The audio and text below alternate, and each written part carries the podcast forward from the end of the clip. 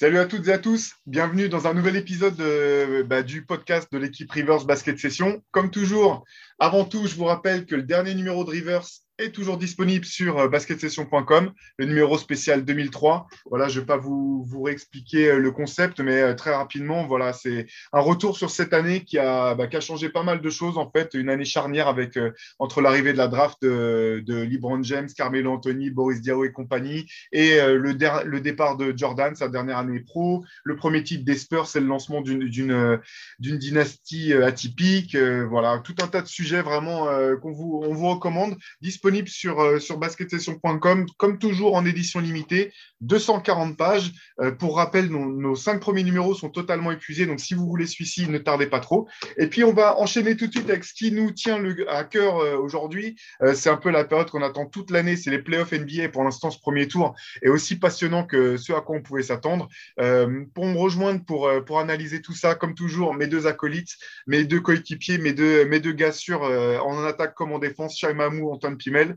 Euh, voilà, qui, qui, ont répondu à l'appel. Et euh, voilà, très simplement, on va forcément revenir sur euh, une série de la conférence Est, la seule, le seul sweep de ces playoffs 2002, la série Boston Celtics contre les Brooklyn Nets qui s'est terminée hier par donc une quatrième victoire de suite de, de Boston. bonjour à tous les deux. Première chose, est-ce que vous imaginiez au début de ces playoffs que la seule équipe euh, à n'avoir gagné aucun match de, de cette post-season seraient les Brooklyn Nets J'imagine que non, mais je me permets quand même de vous poser la question au cas, au cas où l'un d'entre vous aurait discrètement placé un petit billet euh, dans des paris en ligne pour euh, arrondir les fins de mois. Bah, honnêtement, c'est peut-être même la série que j'imaginais le plus se finir en sept matchs. Et, et j'avais entre guillemets parié que, que, ce serait Boston qui gagnerait en sept matchs, mais je ne pensais pas du tout que, euh, malgré leurs difficultés, euh, toutes les galères, que Brooklyn prendrait un sweep, c'était pour le moins inattendu. Ouais, grave, moi pareil, n'aurais jamais cru ça. Alors moi en plus j'avais mis Brooklyn en 7, mais euh, jamais j'aurais... Même à 3-0, je me suis dit qu'ils allaient gagner au moins un match. Quoi. Je me suis dit c'est mort, jamais ils vont... C'est la seule équipe des playoffs qui n'a pas gagné un match. Franchement, c'est très surprenant. Et c'est parce qu'on ne savait, on savait pas encore que Kyrie Irving était aussi propriétaire et dirigeant des Brooklyn Nets. Comme il nous l'a sous-entendu hier après le match. Euh, ouais, c'est bon, vous inquiétez pas, on va, on va remonter l'équipe avec mon gars euh, Joe Tsai et Sean Marks. Euh. Non, mais c'est, c'est, terrible. Ce qui là, c'est les deux, cette saison de cette équipe, c'est, terrifiant. Ce que je trouve ironique, excusez ce que je trouve ironique, c'est qu'en fait, on aurait pu en réalité deviner qu'ils allaient se faire manger salement tu vois, dans le sens où ils ont perdu 11 matchs de suite, ils étaient à un moment dixième. En fait, il y a plein d'indices qui nous ont été donnés, mais qu'on a refusé de voir, tu vois, euh, en se disant, bah non, mais c'est Kevin Durant. Enfin, en tout cas, moi, c'était mon, voilà, mon, mon, mon, raisonnement, de se dire, non, mais quand même, il y a deux stars, il y a trop de talent, et même si c'est pas parfait, ils iront peut-être pas au bout, mais ça, va être, ça va être chaud. Et en fait, non, bah non, juste un moment, là, tu as la réalité, tu joues contre une vraie équipe qui a aussi des stars, et bah, tu te fais balayer, quoi. Mais c'est un peu la même logique qui, voulait que jusqu'au dernier moment, euh, il y avait un petit peu des gens qui se posaient la question de savoir si, euh, si les Lakers allaient pouvoir euh, finalement passer la deuxième, arriver en playoff et jouer le titre, alors qu'ils étaient à se battre pour le play-in et finalement, ils n'ont même pas fait le play-in. C'est vrai que parfois, on finit par croire trop dans les stars. Et je suis totalement d'accord avec ce que vous dites quand vous parlez, enfin, Shait a parlé d'équipe au bout du compte, si on, prend les, si on mettait joueur X à la place des noms des joueurs, on ne serait pas du tout surpris. Finalement, c'est euh, le deuxième qui bat le septième au premier tour des playoffs sur une série courte. C'est pas, c'est pas surprenant. Surtout quand on sait que le septième avait un de ses joueurs majeurs qui a joué euh, même pas la moitié des matchs euh, de manière, enfin voilà, toute une série compliquée. Que celui qui est censé être le troisième meilleur joueur de cette équipe, finalement, aura joué aucun des matchs de playoffs. Je parle de Ben Simmons. Et une star en plus, si tu dis, bon, bah, le, meilleur joueur de toute l'équipe, de toute façon, va connaître des playoffs difficiles parce que confronté à une défense de fer je pense que là encore, si ce n'était pas Kevin Durant, on se dirait, bah oui, il n'y a aucune chance que le scénario est trop catastrophique pour que ça puisse marcher et qu'il puisse y avoir un miracle. Et malgré tout, au bout du compte, bah, quatre matchs serrés dans l'ensemble, euh, tous à l'avantage malgré tout bah, de l'équipe qui a le plus de vécu ensemble. Euh, qui a effectivement le mieux su jouer ensemble des deux côtés du terrain, manifestement. Et donc, euh, victoire de, Boston, un peu symbolique aussi avec le, la confrontation Jason Tatum-Kevin Durant. Faut peut-être pas forcément y voir un passage de témoin. Il y a encore enfin, Keddy encore euh, a certainement pas donné, euh, euh, c'était pas, pas dit son dernier mot, mais c'était quand même, il y avait pas mal de symboles intéressants dans cette série, j'ai trouvé. Et quelque part, c'est rassurant de voir qu'à une époque où justement, nous, on se plaint un peu de, bah, l'assemblage de stars, dans, enfin, des équipes qui s'assemblent avec des stars et un peu sans, sans comment dire, sans, logique presque. Là, on est potes, on va se mettre tous les deux, tous les trois ensemble. Que ce soit une équipe qui collectivement a progressé ensemble depuis plusieurs années avec quelques obstacles, euh, qui, viennent et qui balayent une équipe euh, qui s'est faite euh, entre guillemets à l'arrache, qui, qui, a eu plein de changements, quelques, quelques épisodes irrationnels, pour pas dire complètement débiles, et qui, qui fonctionnent, qui arrivent à, à, sortir de cette série-là. Je trouve que c'est aussi rassurant de voir qu'on peut bien travailler et, et, gagner des séries comme ça. Je, dirais même que c'est satisfaisant. Je serais même un peu plus loin en disant que c'est satisfaisant, que c'est ouais, quand, voilà, je suis d'accord avec toi, c'est rassurant pour le basket. Après, je pense que c'est important de noter quand même que Boston a des stars. Hein. Boston ne gagne pas sans Tatum et ah, bien sûr. Mais, mais, donc, clairement, il, mais c'est pas non plus comme si on avait eu une équipe sans stars euh, qui avait tapé d'un coup une armada. Mais par contre, je, suis entièrement d'accord avec tout ce que tu as dit. En fait, euh, genre, ce qui saute aux yeux, c'est que d'un côté, tu as un collectif, euh, des mecs qui se connaissent, des rôles, du, du, lien, une forme de cohésion, une forme d'alchimie. Et du coup, en fait, quand tu as ça et qu'en plus tu as deux très bons joueurs, parce que Tatum a été la superstar de cette série, franchement, il faut, je suis d'accord, moi je suis d'accord avec toi, c'est pas un passage de témoin Théo, mais par contre le meilleur joueur sur le terrain c'était Tatum. Euh, et voilà, quand tu as tout ça, bah, au final, la différence avec une équipe qui, manque de repères, qui, manque de, bah, de liens, bah, ça te fait 4-0 en fait. C'est clair. Et puis, quelque part, enfin, ça montre aussi qu'on a un petit peu la mémoire courte parce que, euh, pour rappel, faut se rappeler quand même que le, fameux euh, Big Three de, Miami avec euh, le, LeBron, Dwayne Wade et Chris Bosh, bah, ils ont, non seulement ils n'ont pas gagné la, première année, mais ça a été même long. toute la première partie de, leur première saison a été laborieuse à tel point que voilà, il y avait la pression même peut-être pour faire sauter Eric Spolstra pour, le dégager en, tant que coach. ça n'a pas été simple. Et c'est aussi, je pense aussi que qu'on oublie que, les Warriors, c'est pas une équipe euh, comme les autres, que les Warriors avec Kevin Durant, en termes de talent, c'était euh, au-dessus de toutes les autres équipes peut-être qu'on a pu connaître, et que c'était pas non plus une équipe lambda en termes de cohésion euh, d'équipe dans le vestiaire, dans la manière dont, le, système très égalitaire au bout du compte offensif dans lequel cette équipe jouait, et l'accent qui était porté sur la défense, qui reste toujours pour moi en fait la, la, la au-delà du cliché qui dit qu'on gagne des titres euh, que par la défense il y a aussi cet aspect que pour bien défendre euh, au basket notamment il faut le faire en équipe et c'est il y a, il il y a malgré tout une vraie euh, comment dire une vraie qualité un vrai une vraie chose dans le fait de jouer ensemble se serrer les coudes venir aider l'aide l'aide de l'aide tous ceux voilà si vous avez joué ne serait-ce qu'en département vous savez vous savez très bien ce que c'est tout ça. Et que il y a une vraie ça peut galvaniser un groupe. Et que quand tu un groupe super talentueux et qu'en plus qu'il défend, là, ça, fait, grimper ton, équipe. Et finalement, dans, cette équipe, enfin, cette confrontation Boston-Brooklyn, euh, moi, ce, qui ressort, je pense quand même, malgré tout, c'est cet aspect défensif. Euh, défense incroyable, certes, de la part de, Boston. Euh, qualité, intensité, vitesse des rotations, etc. Mais moi, surtout, ce qui, ce qui me reste au bout du compte, c'est cet aspect de, de, cohésion défensive qui fait que euh, limite, tu sens qu'on sentait que les, les mecs avaient pas. Bien sûr, tu as Marcus Smart qui, qui, orchestre tout sur le terrain, mais les mecs se connaissent, euh, se, comprennent, euh, anticipent même les déplacements défensifs de leurs coéquipiers.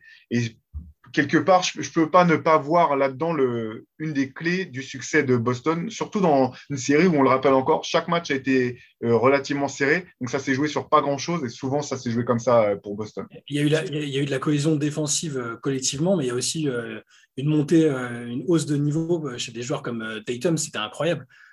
moi, je ne sais pas vous, moi je ne pensais pas qu'un jour je le verrais sur une série entière jouer à ce niveau-là en défense. On savait que c'était un joueur potentiellement prodigieux en attaque qui sait tout faire. Mais euh, au-delà du, simple fait de devoir défendre sur Kevin Durant et qu'il l'a gêné, etc., je trouve qu'il il, a vraiment passé un cap à ce niveau-là et c'est hyper prometteur pour après, euh, pour son, statut dans la ligue. Et pour revenir à ce que tu disais sur la cohésion, euh, elle pouvait avoir lieu à Golden State parce que c'est un joueur qui s'est imbriqué dans, un, dans, une équipe qui avait déjà toute une culture, un coach qui avait qui pouvait mettre sa patte. À Brooklyn, c'était impossible, que ce soit en attaque ou en défense, parce que bah, clairement, on a vu que Nash, il n'avait pas son mot à dire. Euh, que, c'était Kyrie et KD qui faisaient un peu comme ils, sentaient en termes de style de jeu, euh, des deux côtés du terrain, et c'était pas possible. Et là, on a vu ce que c'était une équipe avec une académie de jeu défensive et énormément de bons choix, de très bons joueurs défensifs individuellement. Il n'y a aucun maillon faible à Boston et une équipe qui, a un peu euh, navigué à vue comme, Brooklyn. J'ajouterais le mot polyvalence à toute la liste que tu as fait, Théo, parce que, et ça rejoint du coup ce que vient de dire Shai, c'est-à-dire qu'à Boston, en fait, je, peux, je vais parler de Tatum après, mais tu, tu, comme disait euh, notre, notre collègue Julien ce matin, quand, quand, en fait, quand ça change sur écran, tu as constamment un bon défenseur sur Durant. Il n'y avait pas, comme tu disais, pas de maillon faible. Euh, voilà, que ce soit du Grant Williams, du Marcus Smart, du Jalen Brown, du Jason Tatum, alors Ford, tous ces gars-là peuvent, ont pu contribuer à ralentir Kevin Durant. Et en fait, quand tu n'as pas d'alternative, quand ton équipe elle est construite un peu à l'arrache, comme on l'a dit, que tu n'as pas de cohésion, que tu n'as pas de meneur autre que Dragic, et que Dragic euh, bah voilà, qui, qui, fait ce qu'il peut euh, à ce stade de sa carrière. Mais qui a été bon hein, d'ailleurs. Qui a été, ouais, à part sur le game 1, mais oui. Qui, mais notamment hier, j'ai trouvé qu'il était très très bon hier. Qui amenait du rythme, mm. euh, qui amenait un peu de gestion, en fait, au-delà de ça, quand, tu as si peu de solutions que tu es à ce point prévisible, bah forcément, tu, finis par te casser la gueule. Mais, je pense là, Chai, par exemple, tu as commencé à mettre le, doigt sur quelque chose, c'est la culture.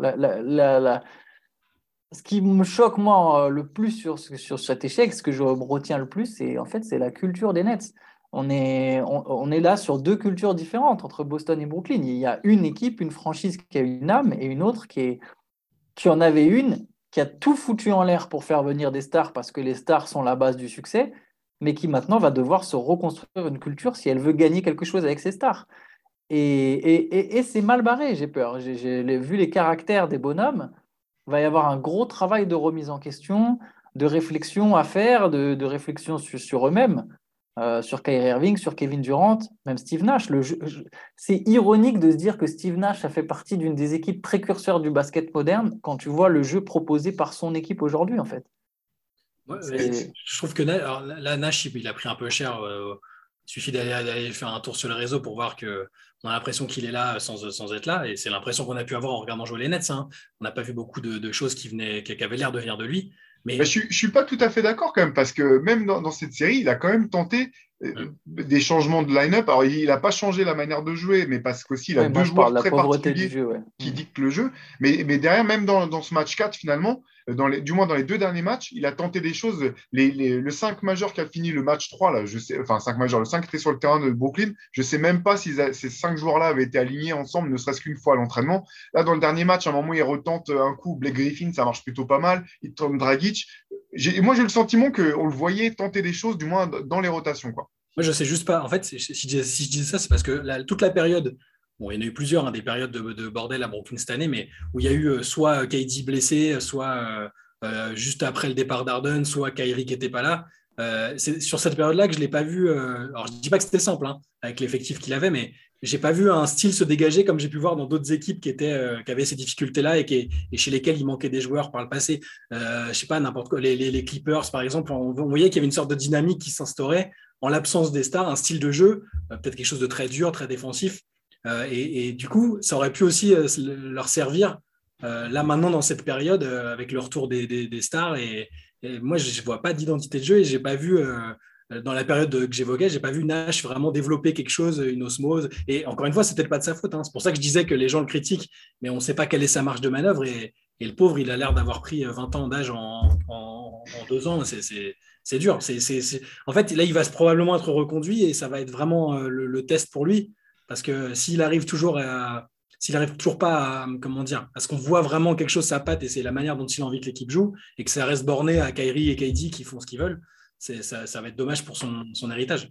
Alors, je, suis, en fait, là, je, enfin, je, suis d'accord avec toi. En fait, ce qui me gênait, c'était euh, je pense pas qu'on puisse dire qu'il était là, les bras croisés. Il était ah pas. Hmm. tu vois, c'était pas, c'était pas le, coach des Wolves à, se manger un 21-0 euh, les bras croisés, en disant on, il reste des temps morts ou pas ou euh, tu, vois, c'est pas ce niveau-là. Et au bout du compte, quand je regarde, alors je ne vais pas euh, défendre Steve Nash mordicus. Hein. Simplement, je me dis, ça, reste un jeune entraîneur. Les Nets savaient que c'était un jeune entraîneur. Ils n'ont pas pris, voilà, donc, euh, il faut accepter aussi qu'il y ait une. c'est pas parce que tu as été un très grand joueur que tu as un très grand coach, surtout pas instantanément. Il faut euh, saluer le travail que fait Jason Kidd cette année. Et le travail qu'il fait cette année, c'est pas le travail qu'il a fait au Nets, c'est pas le travail qu'il a fait au Bucks. Ça, prend du temps. C'est quelque chose qui prend du temps. Mais derrière, si je regarde l'équipe des Nets au fur et à mesure de la saison, je ne sais même pas s'il y a un autre entraîneur de toute la ligue qui a dû s'adapter autant, en fait. Hmm. Il commencé. Je veux dire, euh, on oublie presque que James Harden, c'était encore cette année qu'il joue à Brooklyn. On a presque oublié à tel point euh, l'équipe a bougé tout le temps. Donc, euh, je suis d'accord sur le fait qu'il n'y a pas une identité de jeu forte qui se détache au-delà du fait que c'est l'équipe de Kevin Durant et parfois quand Kyrie Irving est là, de Kevin Durant et Kyrie Irving. Et qu'au bout du compte, le truc auquel je reviens, c'est que si tu n'as pas tes joueurs, tu ne peux pas travailler, tu ne peux pas créer de, d'osmose, tu peux pas créer même offensivement. Tu vois, quand on voit les, on y viendra peut-être tout à l'heure, mais ce que, la façon dont Nick Nurse peut faire évoluer les, les Raptors au sein même d'une série, c'est aussi parce qu'il a les mêmes joueurs depuis des années et des années, que c'est des joueurs qui sont coachables, que c'est des joueurs, même ces stars comme Fred VanVleet ou Pascal Siakam, qui sont pas des superstars, donc qui sont à l'écoute, qui sont, qui sont prêts à être coachés et qui savent aussi, je vais aller plus loin, je vais même aller plus loin. Je pense que ce sont des joueurs qui savent qu'ils ont besoin d'être coachés et que, que faire évoluer le jeu de l'équipe, c'est pas leur mettre des menottes, c'est leur donner et c'est leur donner plus d'atouts pour pouvoir gagner. Et ça, pour le coup, je suis vraiment pas sûr que Kyrie Irving en est conscient. Mais c'est même pas, c'est même pas que tu n'es pas sûr, c'est qu'il l'a dit.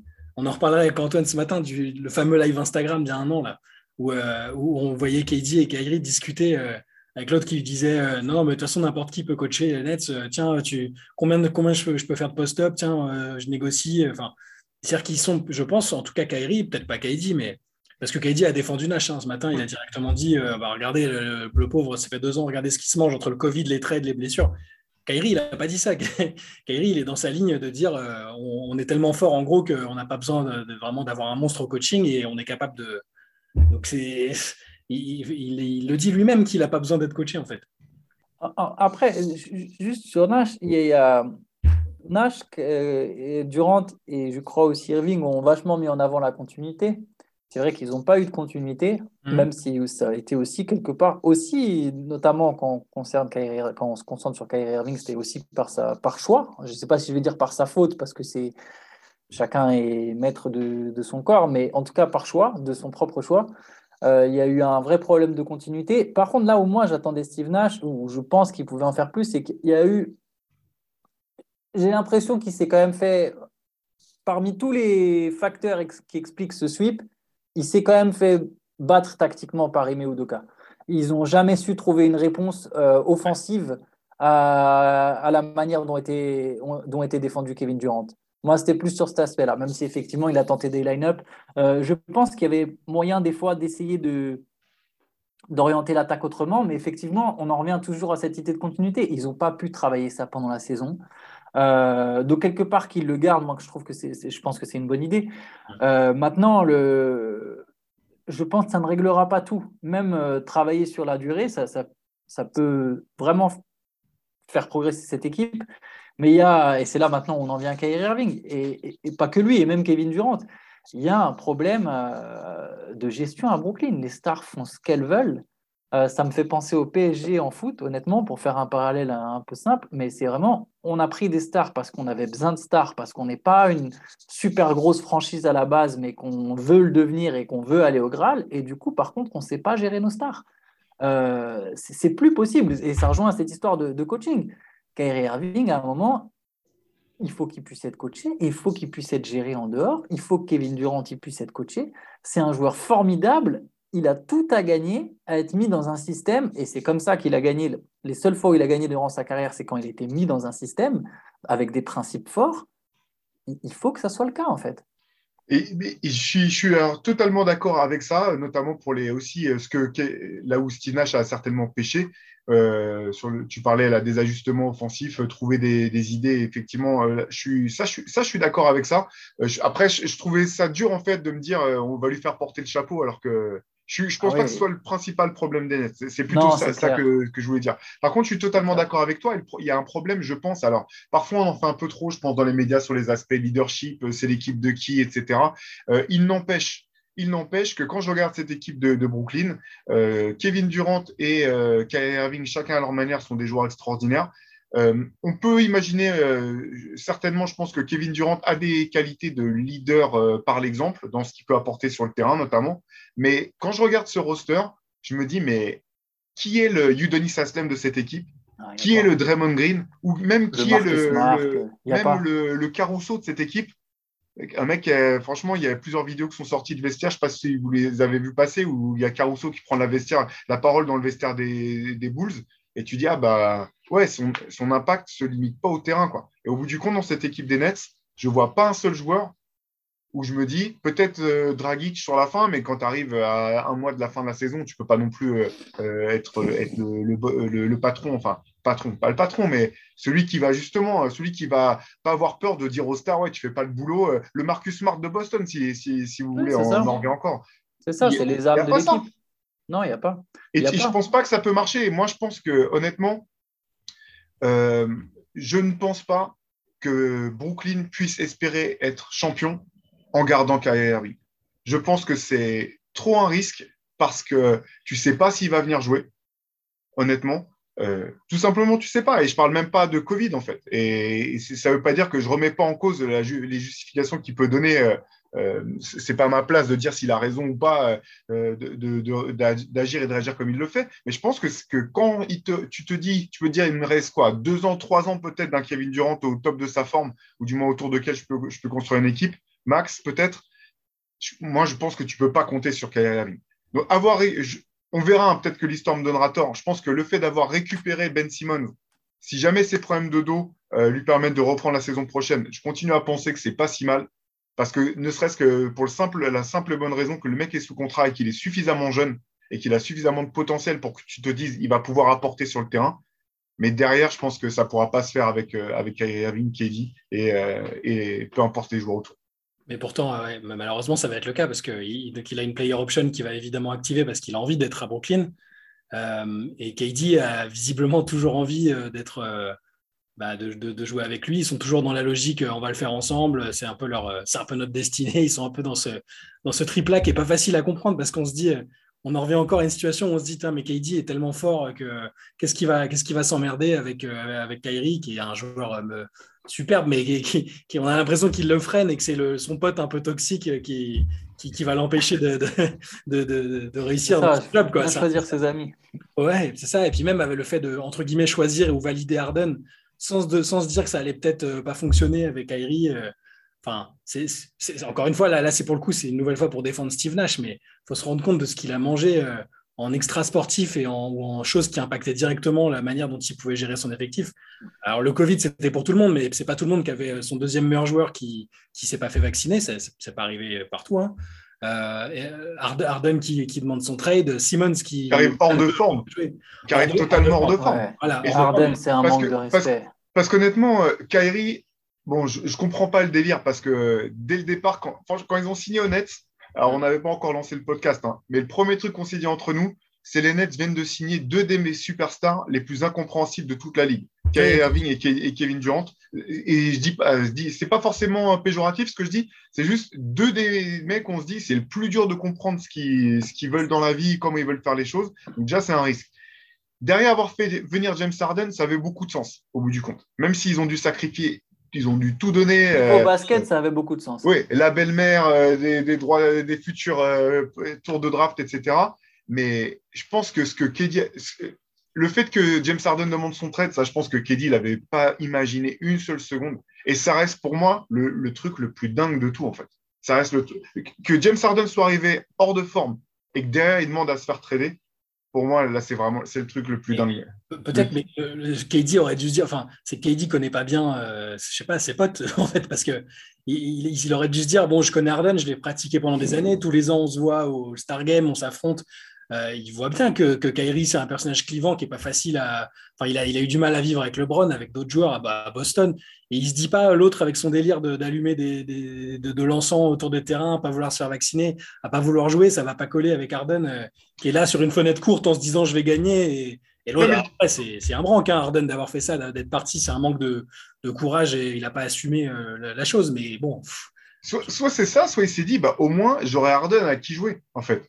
Parce que ah, c'est ça aussi, pour la, une des raisons pour lesquelles les Nets ont, fait ce trade, c'est de se dire, bon, bah voilà, au moins on a trois stars Si on a mm. une qui se blesse, avec deux, on peut, on peut essayer d'être championne. Alors que si on n'a que Kairi et Kedi, et que Kairi, une fois sur deux, on ne sait même pas où il est, euh, on est obligé de, lui mettre un traceur dans sa voiture pour, euh, pour comprendre s'il est encore dans l'état de New York ou pas.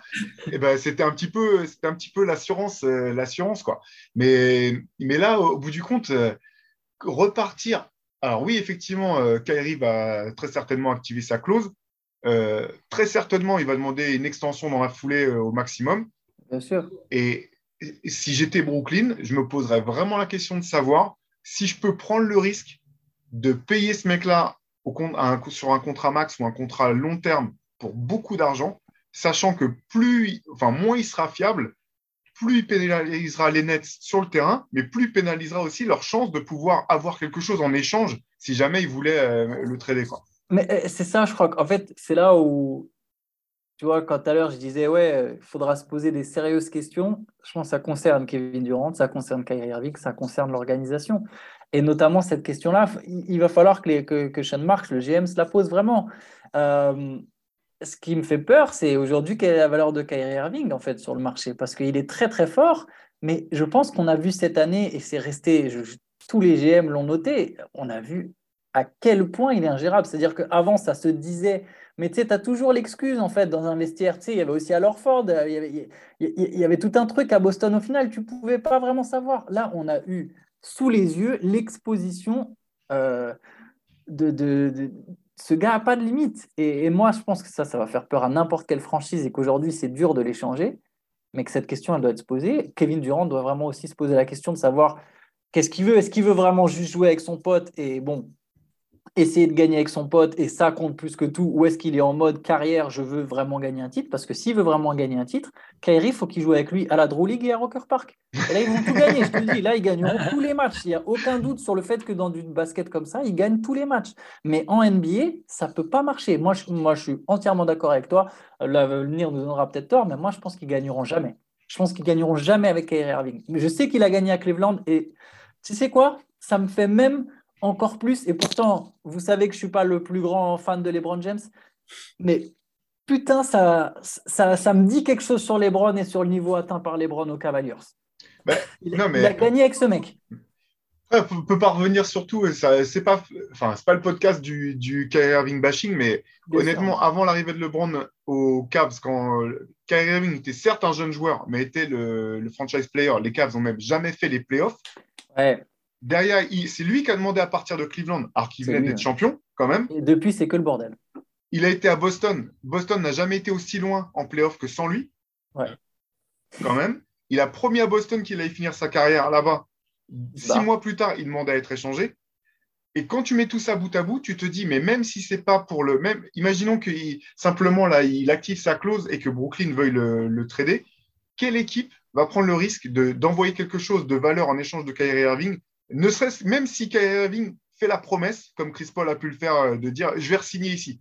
Faites-moi venir, je vais, je vais re-signer ici. Aucune équipe peut prendre ce risque-là. Je ne vois pas quelle star il récupère. Impossible. En fait, les gars, il n'y aura pas à se poser la question parce que moi, je pense vraiment que KD est dans l'optique de se dire euh, je vais défendre mon gars jusqu'au bout, euh, je veux montrer que je suis un gars fidèle. J'ai l'impression qu'il s'est donné pour mission de dire on peut gagner ensemble, vous comprenez pas Kyrie, parce que sinon il aurait été beaucoup plus saignant que ça. Il l'a été avec, avec Harden, même avant, même avant qu'Arden soit tradé. Hein il faisait des petits sous-entendus. En, ouais, effectivement, en gros, c'est chiant comme situation. Mais sur Kyrie, il continue de le défendre bec Ils ont créé un truc, euh, un lien qui fait que c'est. On n'aura pas à se demander s'il va prolonger, pas parce que ça va se faire. Moi, je pense que ça va se faire et que, et que c'est sous ce format-là que les Nets vont devoir construire et qu'il faut se demander plutôt comment est-ce qu'ils vont accompagner ces mecs-là. Peut-être que le, autour, le supporting cast, euh, c'est compliqué parce qu'ils ont peu de marge de manœuvre, mais c'est peut-être le supporting cast qui va faire la différence euh, au final.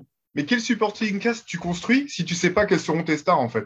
Qui seront disponibles sur le terrain en fait. C'est ça qui est, ingérable pour, euh, En théorie, je pense qu'ils essaient d'être optimistes et de se dire que il y aura que le Covid va plus les ralentir maintenant que, que Kyrie peut jouer, que Simmons va jouer. Alors on, est d'accord, c'est de la théorie. J'ai peur que Kyrie manquait des matchs déjà avant le, avant le Covid. Même avant le Covid, il ratait des matchs. Ouais, bon, ça restait 3-4 matchs, donc on peut se dire que. Enfin, même, les 15 jours, je sais plus. Mais... Moi, j'ai peur que le problème, il soit jamais sur le terrain, en fait. Même s'ils ont une équipe excellente. Même s'il y a des problèmes sur le terrain aussi. Ouais, voilà, c'est ça. Mais c'est-à-dire que même si, en fait, ils arrivaient à trouver le, le bon supporting cast, j'ai peur que mentalement, en fait, il y ait des moments où ça claque, en fait, parce qu'il y aura trop de trucs bizarres. Et c'est là où on rejoint euh, qui va être leur leader de vestiaire? Euh, qui vont aller chercher pour être ce leader de vestiaire? Quel mec va recadrer Kevin Durant et je veux dire PJ Tucker Il est à Miami, il va pas venir à Brooklyn. Tu vois quel mec ils vont aller chercher? Moi, moi c'est ça qui me fait peur. C'est vraiment plus ces espèces de petits à côté. C'est-à-dire que je pense vraiment que Ben Simmons, s'il revient à son niveau, il règle deux problèmes majeurs le playmaking, la défense. Et Juste avec ça et le rebond et le rebond. Juste avec ça, déjà cette équipe, elle a une gueule complètement différente. Je reste persuadé que Ben Simmons y joue cette série, elle est complètement différente. Ça reste de la théorie.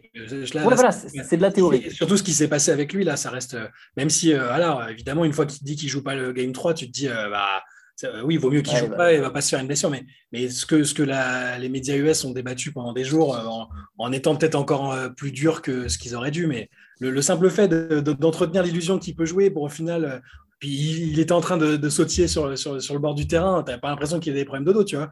Mais on a vraiment l'impression que c'est psychologique et j'ai un peu peur pour la suite parce que c'est déjà un effectif avec des, euh, qui est un peu fragile. Euh, il n'y a pas de dynamique et tu rajoutes un mec comme ça qui peut aussi te claquer entre les doigts. C'est. Je ne sera pas le leader. En ben Simon, je, suis un peu étonné. Moi, je suis quand même Bon, y y a, je comprends euh, son bras de fer avec Philadelphie, je le comprends, je comprends pourquoi euh, tout le monde s'est abattu sur lui. Là, voir les stars, les anciennes stars euh, NBA lui tomber dessus parce qu'il joue pas le match 4, honnêtement, moi, j'ai pas compris parce qu'il n'y avait aucun intérêt pour lui. Le match 3, en fait, c'est le match 3. Mais même les playoffs. Non, c'est surtout le 4. C'est surtout pour le 4 quand même qui s'est fait, fait fumer. Euh, quand euh, Reggie Miller lui tombe dessus, c'est quand à partir du moment où ils annoncent qu'il ne jouera pas le match parce 4. que c'était Barclay, c'est Barclay Shaq qui après on dit. Euh, Barclay dit non, mais moi, je, le, le, le, match 4, c'est pas grave. C'était le 3 quand il, euh, où il aurait dû essayer et dire tu joues deux minutes, au pire, ça passe pas et c'est pas on t'en veut pas. mais, mais Barclay et Shaq, c'est sympa hein, ce qu'ils disent, il n'y a pas de souci. Après, Shaq, tu peux dire mais attends, mon gars, pourquoi tu as choisi de te faire opérer toi euh, pendant euh, une saison régulière au lieu de le faire pendant tes vacances si vraiment tu étais un compétiteur et que tu pensais à l'équipe.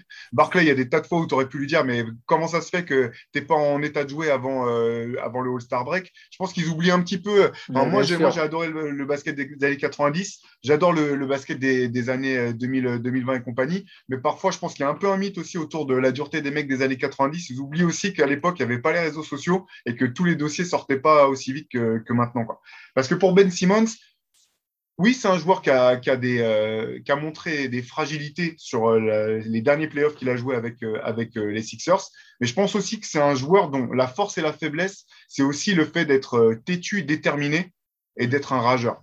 Et franchement, moi, honnêtement, si, si, ses problèmes de dos sont, sont, sont remis et s'il peut reprendre le basket, je ne vois pas en fait pourquoi il serait moins bon que la ah version du Ben Simmons qu'on a déjà vu jouer. Ah et simplement cette version-là de Ben Simmons avec les Nets, ça te donne, comme disait, euh, comme disait Antoine, ça te donne du playmaking, ça te donne de la défense, du rebond, et ça te donne du rythme. Et ça, on en parlait tout à l'heure un petit peu avant de commencer le, podcast, parce qu'on parle des problèmes de Kyrie Irving, est-ce qu'il va jouer, est-ce qu'il va pas jouer. Mais même sur le terrain, il y a un problème de leadership aussi dans le jeu. Alors effectivement, ça peut venir du système. Donc dans ce cas-là, c'est on peut on peut pointer du doigt Steve Nash dans le sens où il n'y a pas un vrai système avec une identité de jeu euh, bien bien définie. Mais là, quand Dragic rentrait sur le terrain, c'était assez marrant. Tu te dis, mais il a 40 piges, c'est lui qui donne du rythme. Tout de suite, ça court, tout de suite, euh, la balle est lâchée devant. Même ce que, j'ai trouvé que Kevin Durant a très bien fait dans ce match 4, c'est la vitesse de prise de décision.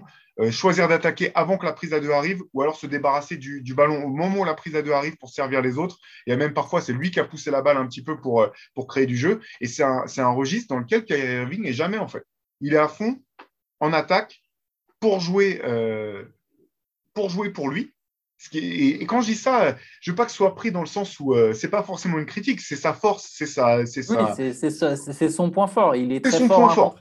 C'est son ADN en tant que joueur. Et ça veut pas dire qu'il est incapable de faire la bonne passe. Je dis pas ça. Mais quand il n'a pas la balle, en fait, il sert pas beaucoup plus de choses que, que James Harden à l'époque Houston quand il n'avait pas la balle. Et ce que je veux dire par là, c'est que encore une fois, c'est tout le temps l'exemple que je donne, mais euh, moi je trouve que que Dwayne Wade a montré euh, encore plus à quel point c'était un grand joueur au moment où il a laissé le leadership à LeBron James parce qu'il s'est réinventé en, étant, en coupant loin du ballon, euh, venir au rebond offensif, couper dans le dos de la défense. C'est des choses qui ne sont pas faciles à faire, encore plus quand tu as l'ego d'une superstar. Et là, encore une fois, ce n'est pas une critique non plus. Mais dans, l'état actuel des choses, quand Kyrie n'a pas la balle, il ne fait qu'une chose, c'est soit être statique, soit venir se resituer derrière le ballon pour pouvoir éventuellement recevoir des ballons dans le dos euh, pour pouvoir tirer de loin. Mais il ne crée pas un deuxième, un deuxième euh, danger vers le cercle. Il ne contribue pas à créer du jeu pour les Nets. Non, il ne crée pas de mouvement. Et, et en fait, c'était déjà le cas à Cleveland, en fait. C'était déjà ce qui se passait aux Cavaliers. Tyron Lou lui avait même reproché, euh, je ne sais plus sur quelle finale, c'est plus c'est 2016 où il gagne ou 2017 où il perd, mais lui avait déjà reproché de, de jouer trop longuement ses isolations, en fait. Lui dire, OK, tu peux jouer tes isos, mais mets du rythme, prends-les vite, attaque vite, avant que la défense se place. Et c'est déjà pas ce qu'il faisait Kyrie Irving, en fait. Euh, donc là, on a, on, a, on, a, on a un joueur qui est extrêmement talentueux, vraiment au niveau des skills. Euh, j'ai rarement vu ça, mais qui n'est pas un joueur de basket organisé presque. Si, J'exagère un peu, mais c'est pas vraiment un meneur il apporte pas le deuxième playmaking d'un arrière, c'est-à-dire qu'il ne va pas, comme tu disais, prendre l'espace après un premier décalage. Tu vois, il fait pas ça non plus. Il n'est il est pas, il est pas là à exploiter le, petit temps de retard qu'aurait pris la défense sur la première attaque de Kevin Durant.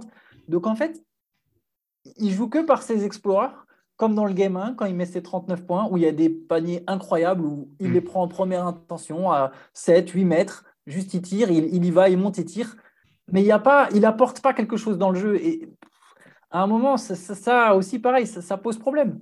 Et je, pense qu'il a aussi, on parlait de l'ego, je pense qu'il a une estime, je ne sais pas si c'est de l'ego, mais je pense qu'il se voit vraiment sur le même plan que Kevin Durant, au même titre que peut-être, alors la comparaison peut-être euh, que Westbrook se voyait exactement au même plan que Kevin Durant.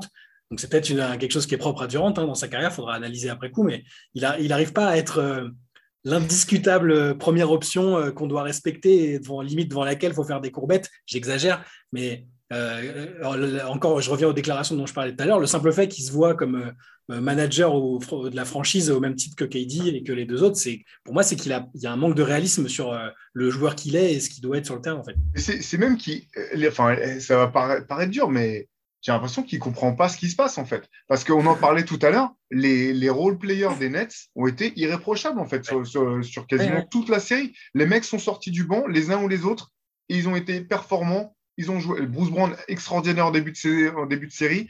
Blake Griffin euh, sort, sort du placard et encore des toiles d'araignée partout. Le gars, il se défonce à un moment. T'as l'impression qu'il va faire un, qu'il va demander le changement au milieu du terrain tellement il n'en peut plus. Tu ben, tu peux pas lui demander de faire, de faire, plus, faire plus que ça je veux dire, euh, euh, moi, il y avait quand même, même, comment dire, Nicolas Claxton. Claxton, là, bon, il, il, tape un record malheureux d'inefficacité au lancer franc de, de, chaque, mais derrière, bah, il se donne, il, va chercher des, des, rebonds offensifs, il donne des secondes solutions.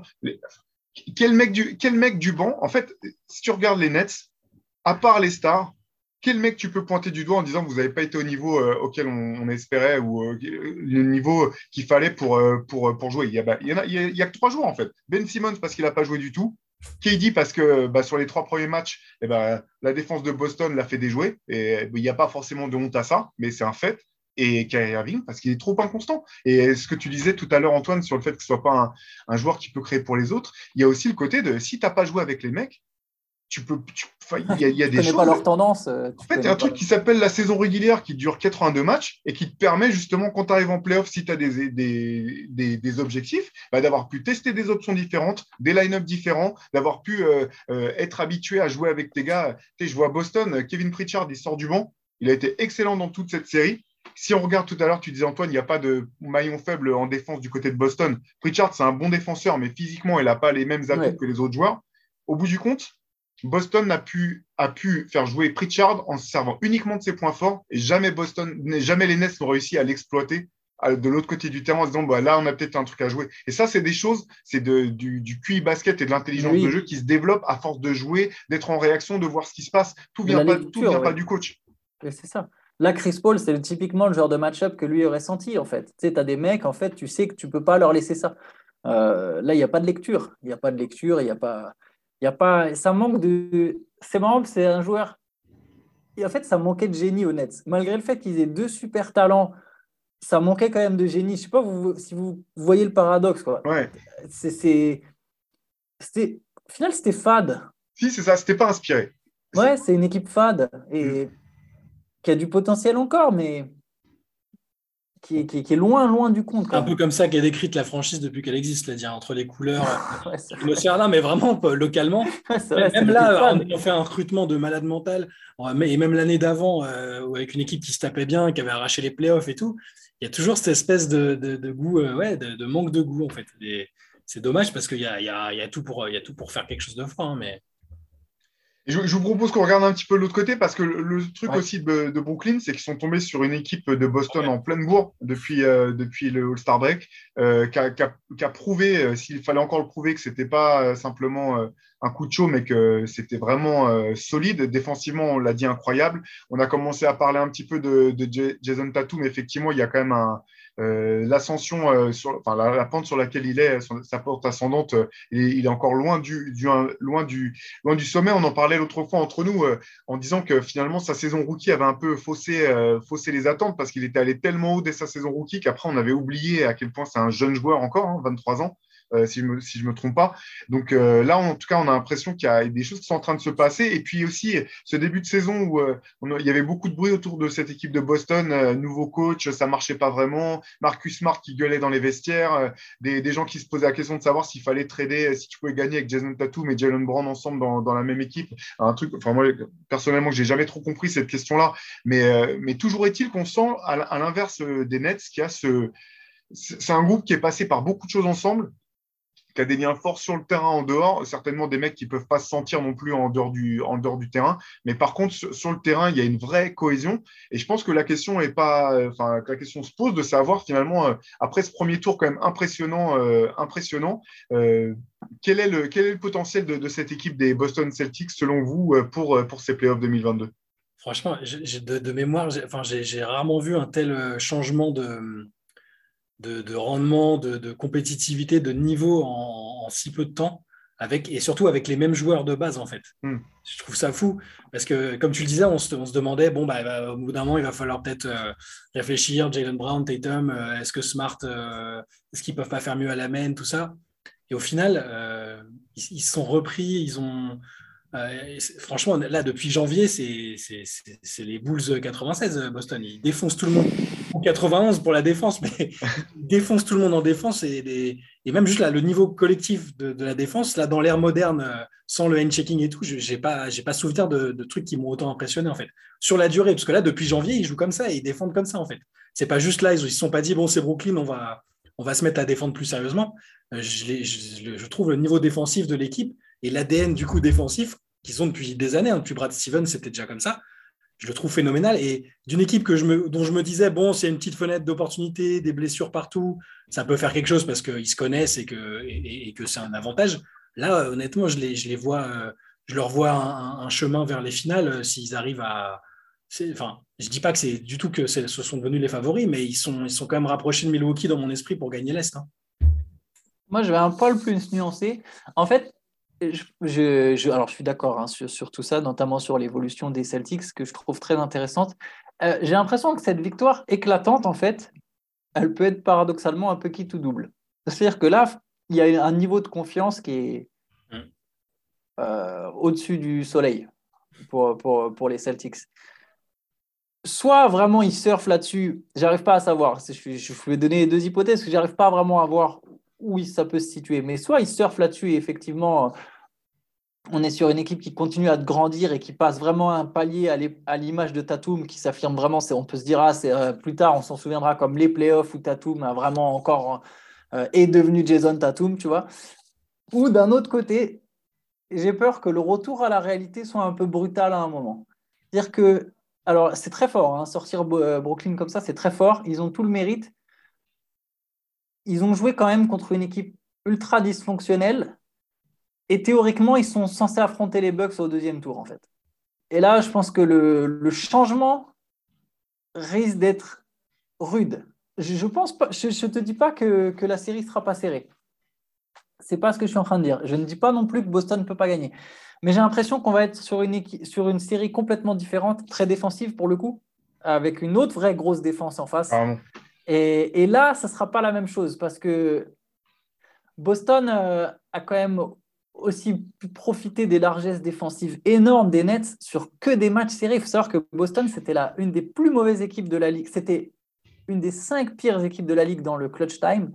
Et ils ont réussi à gagner quatre matchs clutch. Alors, c'est très encourageant, mais c'est aussi des fois dû à des erreurs, euh, des passages où tu te dis, mais comment ils peuvent laisser ce panier Tu vois, il y a eu des paniers clés, on en parlait notamment dans le game, dans le game 1, celui de Jalen Brown, hmm. où tu te dis, mais comment Ça, ça n'arrivera pas contre Milwaukee, en fait. Donc, je, voilà, je, juste nuance un peu en me disant, j'ai hâte de voir ce que ça peut donner quand ça va être contre un autre style de basket. Mais je, suis, euh, c'est vraiment intéressant ce que tu notes, euh, Antoine. Moi, moi, la question effectivement que je me pose, elle concerne l'attaque de Boston.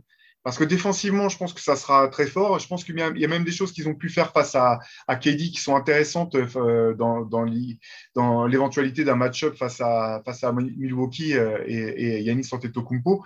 Euh, par contre, effectivement, moi, ce, que ce, qui, ce qui me gênait, notamment sur le début de la série de Boston, c'est des moments où ça manquait de liant en, attaque avec des situations pas très claires, des moments même où l'attaque avait l'air de bugger ou de caler complètement.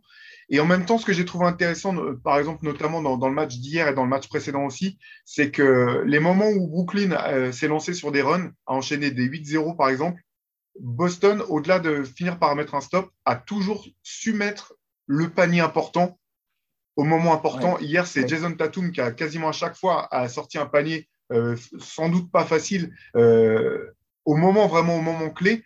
Et ça, c'est intéressant parce que c'est pas donné à tout le monde et à toutes les équipes non plus de sentir ces moments, les moments vraiment où, un match peut, basculer, euh, euh, le moment où il faut mettre que ce soit le, fameux dagger, euh, la dernière épée que tu plantes dans le dos de, l'adversaire pour, le mettre à distance, ou au contraire le moment où il faut vraiment que tu remettes un panier pour un peu couper le souffle de, l'équipe adverse qui pensait avoir une chance de pouvoir raccrocher les wagons. Ça, je trouve ça intéressant, vraiment en termes de maturité. Mais par contre, c'est vrai que je, vois, même si euh, Brooklyn a bien mieux défendu que je n'aurais pensé que cette équipe euh, en serait capable, euh, je suis d'accord avec, avec, toi, Antoine, sur le fait qu'il y a quand même plus de maillons faibles du côté de Brooklyn.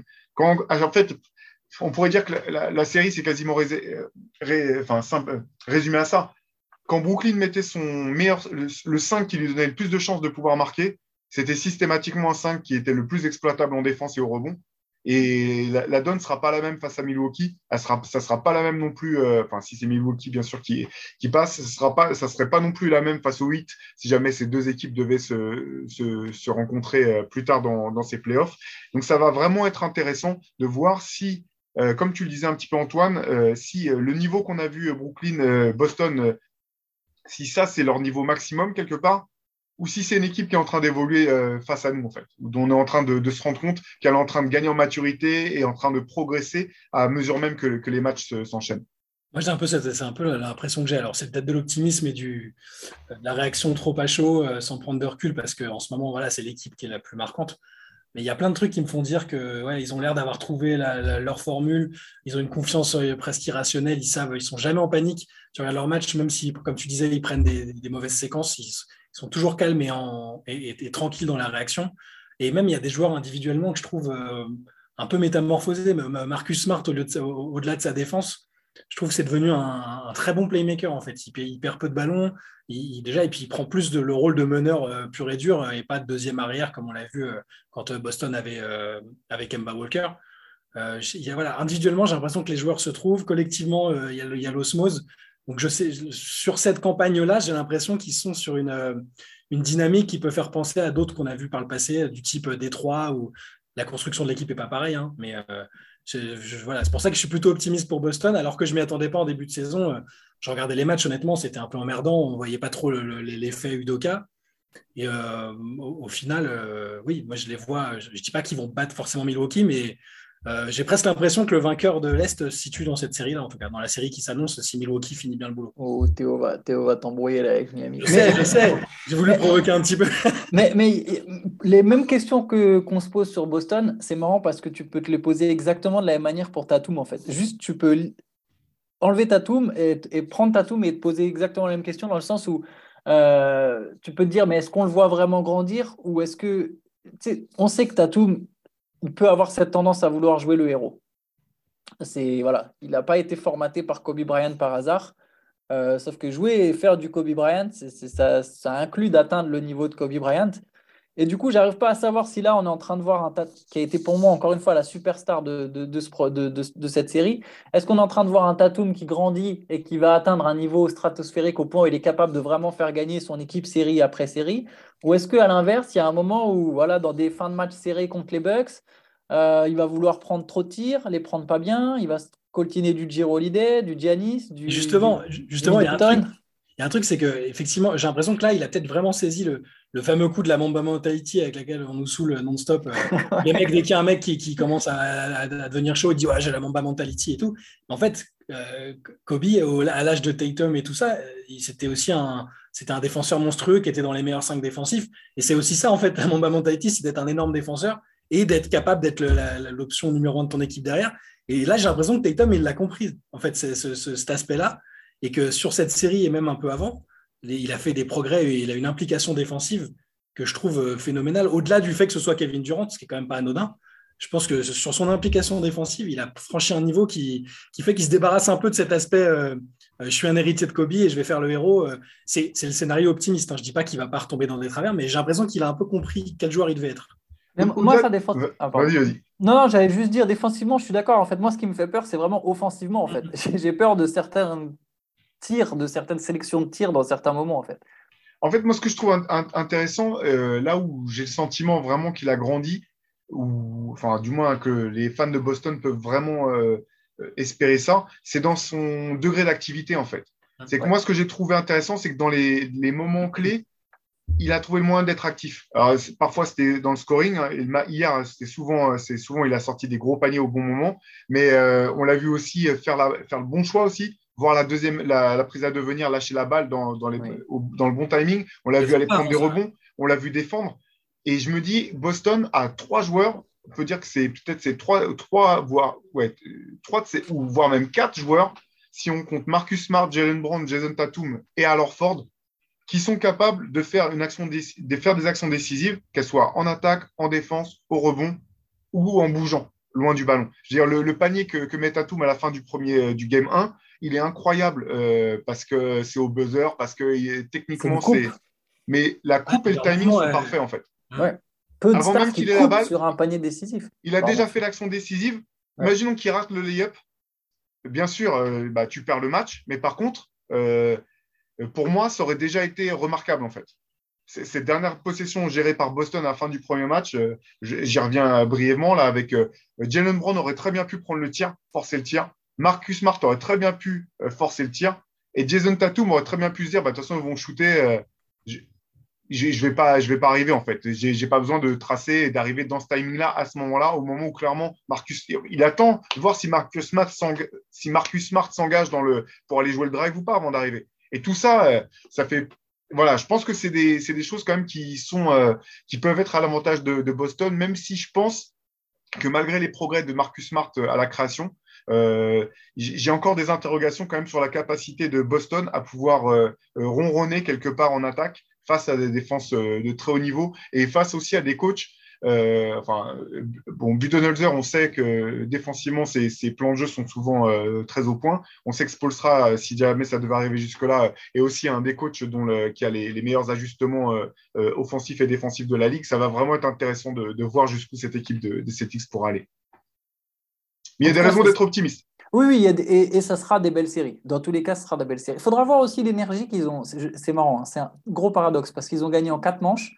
Il faudra voir euh, physiquement euh, quelle énergie ils ont laissé sur cette série, en fait, défensivement. Parce qu'il y a eu une implication nerveuse et physique. Après, voilà, c'est des joueurs jeunes, à part Orford.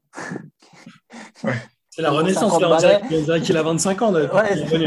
Mais, bon, c'est des joueurs jeunes, je ne m'inquiète pas trop, mais pareil, ça, va être des facteurs. En tout cas, ce qui est sûr, c'est que quel que soit le vainqueur de la série, je me permets de me prononcer sur le fait que Milwaukee va passer. Ça va vraiment être une série très intéressante et vraiment engagée, je pense. Ouais, et qui, testera peut-être aussi, parce que du côté de Boston aussi, on peut dire, tout à l'heure on disait du côté des Nets, là que tous leurs remplaçants étaient très bons. C'est vrai aussi du côté de Boston, et, mais on en revient à ce que tu disais un petit peu, Antoine, tout à l'heure. C'est-à-dire que même si je trouve que Brooklyn a, plutôt bien défendu sur cette série, euh, il y a certains tirs que les remplaçants de Boston ont pu avoir. Je ne pense pas que ce sera des tirs aussi ouverts, aussi clairs ou aussi euh, facile avec tous les guillemets qu'on veut mettre autour euh, face à des équipes comme Milwaukee ou contre, contre Miami. Et c'est vrai que tu, tu, tu reprends cette, cette série euh, ou contre Philadelphie, hein, ça doit être Philadelphie, ou Toronto même. Même contre Toronto, hein, il y a des tirs qui ne sont pas aussi ouverts que ce qu'ils ont pu être contre, contre, contre les Nets. Et, euh, et voilà, si tu commences à. Enfin, c'est ça aussi qui fait la différence entre les playoffs et la saison régulière. C'est pour ça que les superstars sont payés aussi cher. C'est que normalement, les superstars sont censés hausser leur niveau de jeu en playoff parce que souvent, les joueurs de rotation de complément, eux, ont tendance à baisser un petit peu de pied. Et donc, ça, ça sera intéressant à voir, notamment face à, au tour suivant, je pense, du côté de, de Boston. Yes.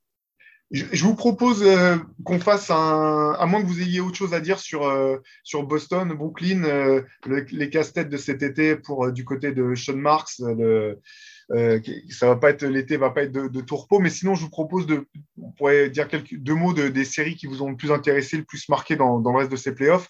On a mentionné à l'instant Toronto-Philadelphie, mhm. Philadelphie qui menait 3-0 et finalement Philadelphie qui, qui ne mène plus que 3-2 avec prochain match à Toronto. Le match a eu lieu hier. Est-ce qu'on peut peut-être dire deux mots là-dessus? Qu'est-ce que ça vous inspire quoi? Euh, Moi qui avais misé sur Toronto, euh, ça, m'inspire de bonnes choses. mais euh, non, mais c'est fou de se dire que là, potentiellement, Doc Rivers, qui est le coach qui a, perdu le plus de séries en ayant mené 3-1. Dealer, Shai, dealer. Voilà. il a perdu trois séries. Il y a eu 13, 13 séries dans l'histoire de la NBA où une équipe a mené 3-1 et a perdu derrière. Et il y a trois fois où ça a été des équipes de Doc Rivers quand même et sur plusieurs décennies. Donc, c'est ça qui est, magique. Mais, avec plusieurs équipes différentes.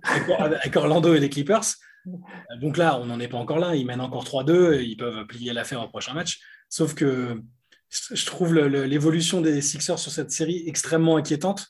Euh, et même si jamais une équipe a remonté un 3-0, parce qu'ils ont quand même mené 3-0 là, euh, Toronto me semble avoir fait ce que j'espérais qu'ils fassent en tout début de série, c'est retrouver la formule pour être suffisamment euh, perturbant pour, pour, pour, les Sixers. La blessure au doigt d'Embiid semble déranger.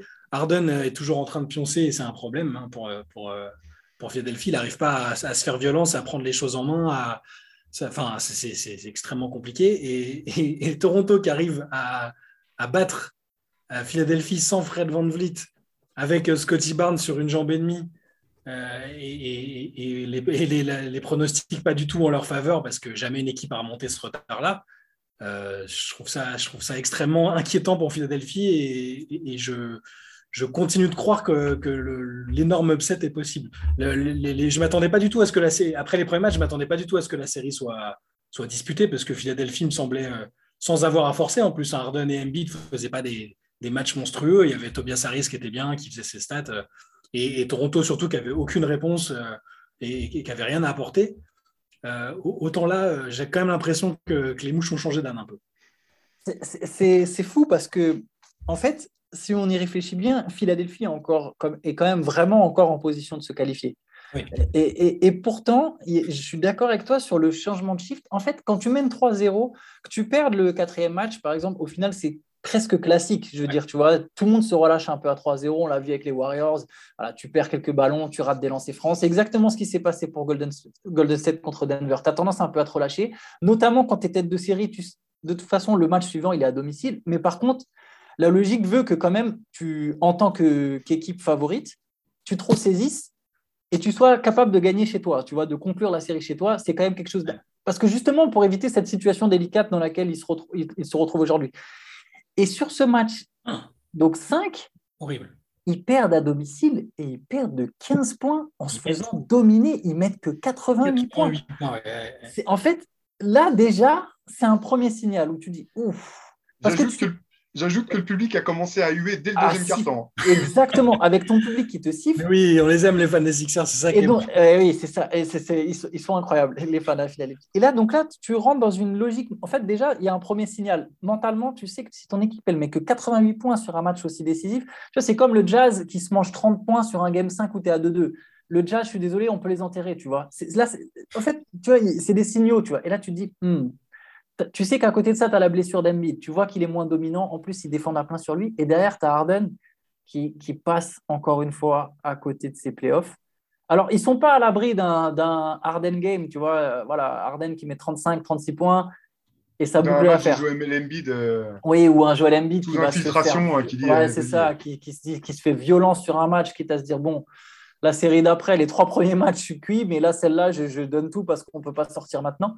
Je pense qu'ils sont toujours en bonne position, mais effectivement, mentalement, c'est une équipe qui répond très mal à l'adversité, les Sixers. C'est une équipe qui est cool. Doc Rivers, vous l'avez signalé, c'est le mec euh, qui n'est pas le meilleur pour remobiliser ses troupes quand ça commence à partir en vrille. Euh, Embiid non plus, Harden non plus. Et là, Embiid a déjà commencé à mettre un petit coup à Harden en mode bon, bah ouais, bah, vu. il faudrait qu'il soit plus agressif. Je le dis depuis le début. En fait, Embiid, c'est fou. On reproche souvent aux athlètes de, de de sortir les phrases bateau, genre ouais, euh, tout va bien se passer. Mais en fait, il y a des moments, Embiid, tu as envie de lui dire non, s'il te plaît, si je, dis un truc bête, dis ça va bien se passer. Et là, quand même, il lui tend le micro et le mec ne peut pas s'empêcher de dire Ouais, Harden, ça fait depuis le début, je dis qu'il devrait jouer son jeu, mais bon, c'est pas à moi de le dire. Hein. Je pense que il dit même pas ça. C'est, tu vois, je veux dire, même la manière dont il dit les choses, c'est sans doute au coach de le dire, mais bon, qu'est-ce que tu vois, il a deux doigts de dire qu'est-ce que j'y connais. Il dit quand même C'est sans doute au coach de lui dire. Et il le répète plusieurs fois. Quel message t'envoie à ton coach, à ton coéquipier qui vient d'arriver, où on a souligné que dès qu'il allait avoir de l'adversité, ça allait poser problème. Et boum, ça y ah échappe pas. Et là, ils vont jouer dans une salle la plus bouillante de la ligue contre une équipe qui a rien à perdre et qui, elle, pour le coup, n'a pas peur de l'adversité, c'est la traverser et va se battre jusqu'au bout. En fait. Même s'il se qualifie, même s'il se qualifie, euh, franchement, ce que ça implique derrière, quand tu vois quand tu vois Milwaukee, tu te dis, euh, si là il y a Ils vont jouer eux Miami derrière on a même, derrière. On n'a même pas parlé de l'équipe de Théo. Euh, voilà, c'est compliqué. eux, ils jouent Miami, mais Miami, ils vont. Attends, Miami et Kyle qui vient de Philadelphie, avec Jimmy Butler qui a, qui, a été largué par les Sixers, oh, avec PJ Tucker, avec Bama Debayo qui va prendre le duel avec Embiid de manière personnelle. Bon, dans ce cas, je veux bien, je veux bien que je veux bien m'asseoir sur, sur mes thunes et que, que, que Philadelphie passe juste pour voir. Euh, ils, vont les, ils vont les, mentalement, ils vont les détruire en fait. C'est Déjà, une chose par rapport à ce que tu disais sur le fait qu'il ne voulait pas parler à la place du coach, là, euh, Joel Embiid, là, c'est parce qu'il est un peu rookie, il ne connaît pas assez Doc Rivers. Doc Rivers attend l'élimination avant de pousser un joueur sous le bus. Donc, euh, on verra ça à la fin de la série pour dire que c'est la faute de James Harden du côté de Doc Rivers. Ça arrivera plus tard, ça. Par contre, effectivement, ce que tu dis, c'est intéressant parce que prochain match à Toronto, salle bouillante, ils n'auront pas euh, Matisse Taibel avec eux. Derrière, si jamais tu perds ce match, tu reviens à Philadelphie.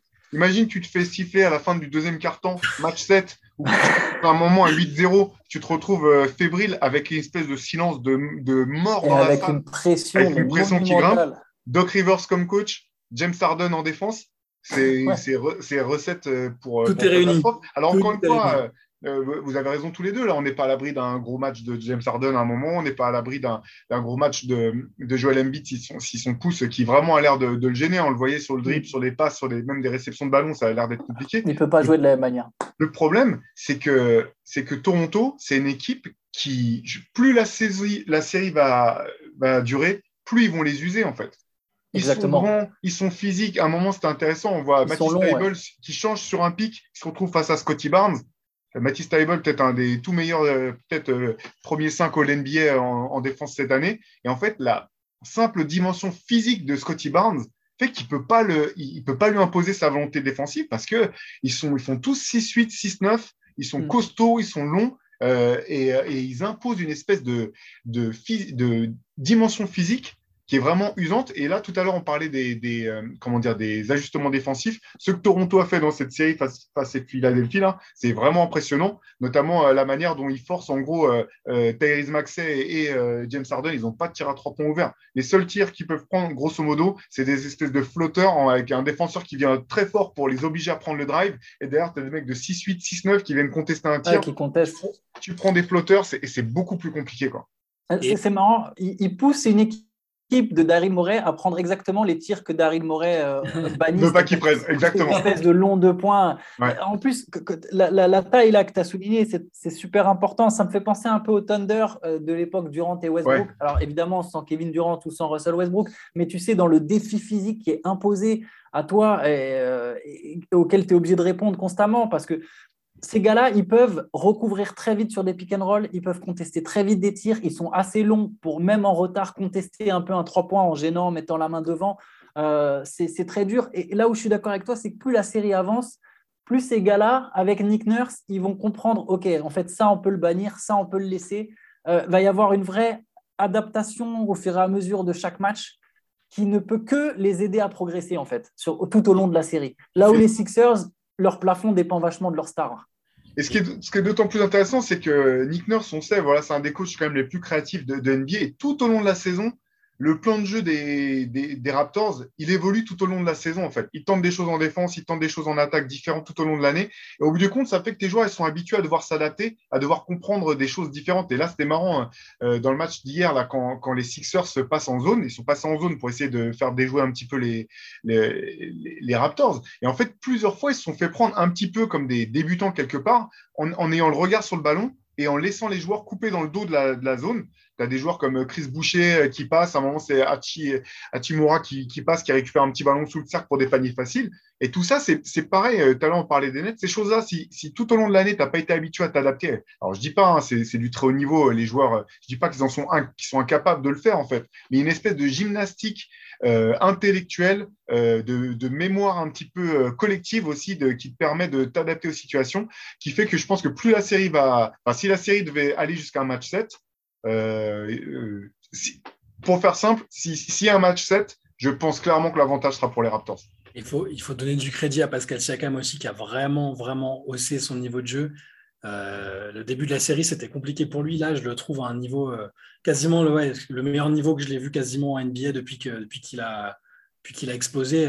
on sent qu'il a déjà été là, il est déjà passé par là, même si maintenant il a, il a un rôle différent de, l'année où, où, les Raptors ont été champions mais euh, je, le trouve, euh, je le trouve épatant depuis, euh, là, depuis que les, Raptors se sont réveillés, je le trouve génial.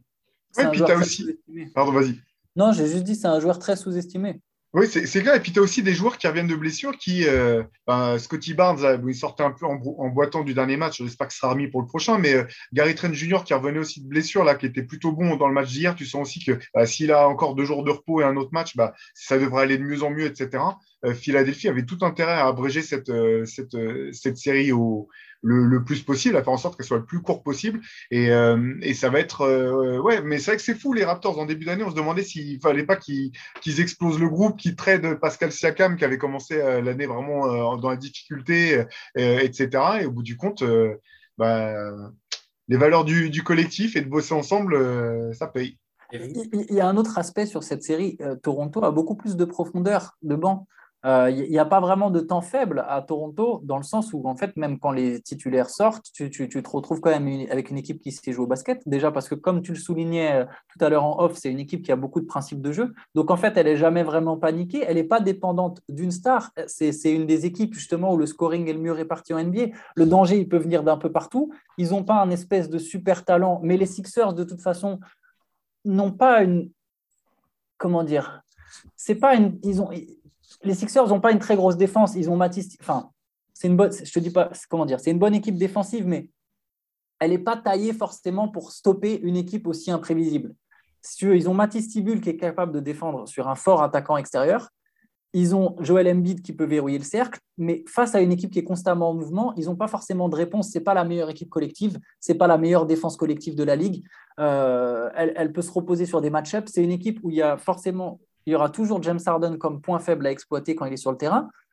Donc, en fait, face à une équipe intelligente, les Sixers peuvent vraiment pêcher. Et, là, c'est pareil, cette, cette, profondeur de banc, quand il va falloir jouer le match 6 à Toronto, quand Embiid va sortir un peu, parce que voilà, faut, faut bien qu'il se repose, il va falloir tenir les minutes. Si Harden, il n'est pas dedans, euh, quand Harden sort aussi, qui va mettre des points? Il n'y a personne sur le banc, c'est désert. C'est une des équipes candidates au titre avec le plus mauvais banc. Euh, il y a quand même pas mal d'éléments où tu te dis, mais en fait, le premier 3-0 de l'histoire, on va peut-être le, peut le voir là, tu vois. Ouais. compte si c'est si Doc Rivers.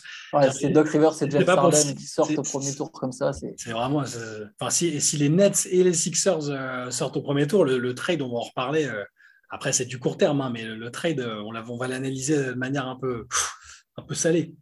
C'est un, un, très grand si, mais je pense que si les Sixers ils perdent 4-3 après avoir mené 3-0, c'est encore plus humiliant et scandaleux que les Nets qui se prennent 4-0 contre les Celtics. Ils auraient réussi en une semaine à faire effacer. après, voilà, on est sur du grand si. Hein. Je pense encore que Philadelphie est bien placé. Hein. oui, ils peuvent, très bien. mais... ils ont intérêt de prendre, à prendre ce match 6. Hein. Ouais, ouais, je suis d'accord. C'est ce que j'ai à dire. Quoi. le match 6 leur, leur, leur, échappe, ça va vraiment, vraiment être chaud. C'est clair. Euh, dans le, parmi les autres euh, séries, il y a, on n'est pas forcément obligé de les passer tout en revue. Allez, je vais vous en donner quelques-unes. Utah, Utah Dallas, Antoine a dit que c'était mort pour Utah. C'est mort. là, c'est fou parce que tu vois le dernier match où tu as l'impression qu'ils ont compris des choses. Euh, tu as, Rudy Gobert qui, qui, nous dit fuck that talk et tout. pour, pour répondre aux rumeurs sur l'équipe qui se casse, tu, tu dis, ça y est, ils ont créé un truc et là, tu te retrouves. Enfin, c'était scandaleux. Le, le, match était c'est catastrophique. Ils ont mis 72 points. 77, ouais. 77, Lucas, Lucas il, les ah, a bah, exposés comme jamais. Mais... en fait, du coup, je, suis en train de me dire que. Alors, on savait que Utah était en difficulté, euh, mais si, si Doncic joue dès le premier match, euh, en fait, ils peuvent se faire sweeper, quoi. J'ai l'impression que ça, ça, aurait pu finir comme ça, parce que là, tu, tu, regardes, c'est Rudy qui finit meilleur marqueur du match euh, de, de, Utah, je crois. Non, de, non, Clarkson, mais. Clarkson qui était derrière, mais tu as, Mitchell avant sa blessure à 4 sur 15, Bogdanovic à 0 sur 9. C'est... En fait, il y a des nouveaux problèmes qui surgissent à tous les matchs. On dit, ah non, finalement, c'est ça le problème. Ah, c'est plus, là, c'est plus la défense euh, extérieure. C'est, ah, c'est terrible. Ah, il y a trop de si pour Utah. Il y a trop de choses à régler, j'ai l'impression, en interne pour. Oui, pour répondre à ta question, euh, oui, je pense que c'est mort. Ouais. Allez, on passe euh, Miami-Atlanta. Là aussi, ça me semble archi cuit pour, euh, pour les. Hein, à part, je veux dire, il faudrait que, pour reprendre la phrase de Rick Pitino, là, que des anciennes stars sortent du vestiaire pour jouer le dernier match pour, pour Atlanta. Mais même, même en mettant Dominic Wilkins, Trey Rollins et, et, Doc Rivers, le joueur, je ne pense pas que ça suffirait pour, pour aider cette, cette équipe d'Atlanta face à la défense de fer de Miami. Bah, je pense qu'on est typiquement sur la situation, tu vois, pour les Sixers, où tu es à 3-1, tu as ton match à domicile, tu es tête de série, tu assumes. Je pense que le hit va montrer que c'est une tête de série qui va assumer son statut et finir la série à la maison. Et puis, il leur suffit de, de faire comme ils ont fait sur le dernier match, de jouer euh, très dur et serré sur Triangle. Et, malheureusement, euh, Atlanta se limite un peu à ça et à, la liberté qu'a Triangle sur le terrain. Et là, il est complètement verrouillé. Donc, mais cette et série. Pourtant, et pourtant, Kaylori est blessé. Hein. mais le reste. Ouais, mais il y, a trop de ressources. Euh, Butler fait le taf en défense, là où il ne sera pas obligé de le faire sur d'autres séries. C'est ça le paradoxe en fait. Jimmy Butler, super défenseur, sera peut-être pas toujours obligé de se coltiner le meilleur attaquant adverse. Là, il se permet de le faire. Euh, je pense que cette série est quand même intéressante pour Atlanta. Ça leur montre vraiment ce qu'il leur faut pour, pour, l'avenir. Euh, cette équipe, de toute façon, a son franchise player avec Trey Young. Il ne fera pas toujours des séries où il est muselé comme ça ils peuvent travailler à partir de ça. C'est quand même un bon front, front office. Euh, voilà, qui sortent. Au final, ils sont revenus de super loin. Ils sont partis très très loin. Atlanta, ils ont mm. complètement raté leur début de saison. Ils ont mm. quand même réussi à se qualifier en passant par le play-in. Bon, là, ils sortent contre Miami. Je veux dire, il n'y a, pas de, il a pas de honte. Miami, c'est une équipe super solide. Oui, et pour le coup, comme New York l'an dernier, le, enfin, la, saison de l'an dernier avait, de l'an dernier pardon, avait un peu euh, fait euh, créer des attentes, je pense, disproportionnées par rapport aux résultats potentiels de l'équipe aussi. Oui, c'est vrai. Allez, à l'ouest, euh, Phoenix, euh, New Orleans. Ah, intéressante celle-là. Euh, complètement relancée pour le coup. Ah, on n'a pas vu venir celle-là. Enfin, euh, bah, c'est clair. Même, même avec des cœur en moins, honnêtement. Même la semaine dernière, on ne pensait pas du tout que ça pourrait prendre des. Il n'y a, a, même pas une semaine, on ne pensait pas que ça pourrait prendre des. On, était déjà extrêmement surpris de la manière dont, dont les Pelicans jouaient, et, avec ou sans Booker en face d'ailleurs. Hein, mais là, de partout, euh, et Phoenix qui commence à être un petit peu en difficulté. Euh, pas de Booker au Game 5. Pas de Booker au Game 5. Il y a, moi, après, je, je, voilà, je cible encore un joueur individuellement, mais euh, je, voilà, Brandon Ingram sur cette série, je suis très, très agréablement surpris. il n'est pas du tout freiné. Enfin, Phoenix a quand même enfin, des joueurs extérieurs de, défensivement, c'est quand même du très très haut niveau. Et il n'est pas, du tout, pas du tout décontenancé par, par, la défense qu'il lui propose. Il fait 30, matchs sur 30 points sur tous les matchs, euh, beaucoup de sérénité. Le reste de l'équipe qui tourne bien. Euh, je redis ce que j'ai dit la semaine dernière. En fait, quoi qu'il advienne de cette série, alors c'est que là, c'est que du bonus, parce que s'ils arrivent à taper Phoenix, qui est tête de série numéro 1, même sans Booker, hein, ce sera un exploit. On en reparlera comme, ils sont hein. comme, comme des We Warriors et machin. C'est du même acabit et même pire, euh, vu qu'ils sortent du play-in. Mais... Et, même s'ils sortent, bah, on se dira, ah, finalement, bon, ils n'ont pas fait que des conneries quand ils ont composé leur effectif. Bon, Zion qui est Zion va être convaincu d'essayer peut-être de se bouger un peu plus les fesses euh, physiquement pour se, se réimbriquer dedans. Si Jay McCollum, c'était finalement pas un, mauvais choix. Je pense que dans tous les cas, ce qui est en train de se passer est, encourageant et, qui exploit ou non d'ailleurs. Pour, la série Ah non, pardon, vas-y Théo. Non, j'allais juste dire, pour, pour Brandon Ingram, ça va être vraiment passionnant ces prochains matchs parce que c'est un joueur euh, dont on a toujours été sûr du talent et du potentiel. Et la grande question, ça a toujours été la constance. Euh, c'est vraiment euh, les, jours où il joue à son meilleur niveau, euh, on peut se poser la question de savoir combien il y a de joueurs qui jouent vraiment mieux au basket que, ce mec-là ou qui sont, euh, plus durs à, freiner. Mais par contre, voilà, c'est des saisons en et euh, la plupart du temps. Donc là, si sur les prochains matchs, il arrive à rester dans cette constance, c'est vraiment une donnée, je pense, importante à prendre en compte peut-être pour le reste de, sa carrière et pour l'avenir des, des, Pelicans. mais là, sur l'attitude de l'équipe, quand on voit les. Bah, Antoine a écrit un article sur les deux rookies qui ont, un peu changé la donne dans, le Game 4 entre Herb Jones et Alvarado qui a fait sa spéciale à Chris Paul en venant lui chipper après être passé derrière. Là, c'est, magnifique quand même. Et euh, Herb Jones, euh, fantastique. On l'avait déjà noté quand même dans la saison que, c'était un des, un des rayons de soleil d'une saison pourrie. Euh, là, bon, déjà défensivement, il fait vraiment, vraiment des gros matchs. Et l'attitude, là, quand il, quand il rembarque Chris Paul qui essaie de le relever sans le calculer du tout, je trouve qu'il a un côté un peu badass qui est intéressant pour la suite aussi pour, pour, pour New Ils ont du caractère. Après, si une, une, petite note d'optimisme pour Phoenix. Euh, pour l'instant, leurs role players ont, eu, ont été très maladroits à trois points. Mm. Que ce soit Chamet, Payne, euh, même Johnson, là, depuis qu'il est rentré dans le 5, euh, Bridges, Crowder. Crowder est à 1 sur 17, je crois, ou quelque chose comme ça. ils sont très maladroits. Je pense qu'il y a quand même un moment où ça va rentrer, où ça va tomber dedans.